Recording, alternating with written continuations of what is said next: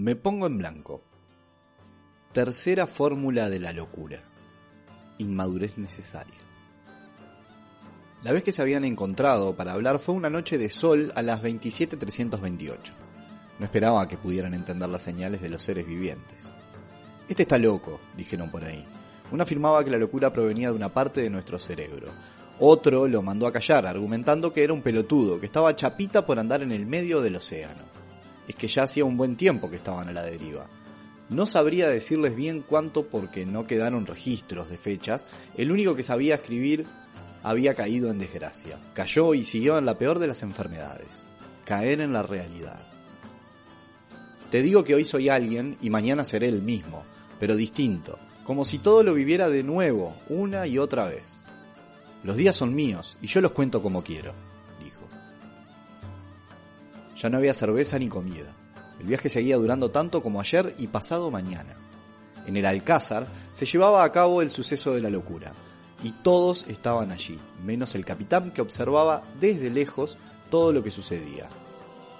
El capitán se hizo presente en la situación del marino caído y dijo, estamos mal rumbeados, hay que hacer un cambio. A babor urgente, tenemos que encontrar tierra y usted venga conmigo, que quiero hablar con usted. El loco se paró como pudo.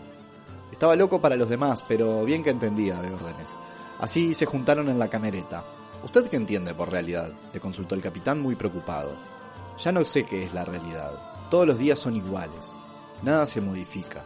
La peor pérdida es la del tiempo. Y ya ni sé qué hago acá.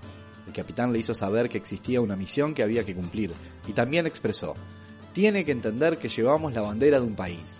La nación nos necesita enteros. Tenemos que salvar a nuestra patria. Párese y forme. Ya sabemos a dónde vamos. Solo resta vencer al enemigo.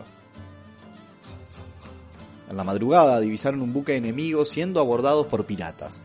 Rápidamente el capitán y toda la tripulación discutieron sobre qué hacer. La idea que llevaba más votos era la de esperar a que los piratas se fueran e ir a ver qué quedaba. Y el capitán dijo, vamos a esperar a que no nos vean.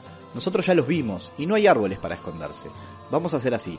Terminamos de hundir al enemigo y algunos piratas caerán en la redada. Nosotros abordamos a los piratas y nos terminamos quedando con todas sus riquezas. Sí, necesito que tengan plena confianza en ustedes, no en mí. Si esto sale, ya verán. El loco, que andaba por ahí, cayó en la realidad. Entendió qué pasaba ahora. Llevaba la idea de seguir ese sueño de libertad, libertad de todo. Durante la batalla, el loco actuó con la mente fría y la sangre caliente.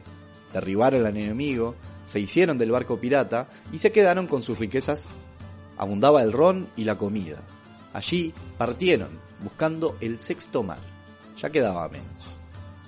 Para cambiar la locura, de manera que no sea perjudicial para uno, es necesario tomar decisiones para mantener la cordura ideológica. El loco necesita que le sucedan cosas para entender. Y para seguir hay que ser un poco inmaduro. Cualquier cosa es preferible a esa mediocridad eficiente, a esa miserable resignación que algunos llaman madurez. Alejandro Dolina. Me pongo en blanco. Podcast.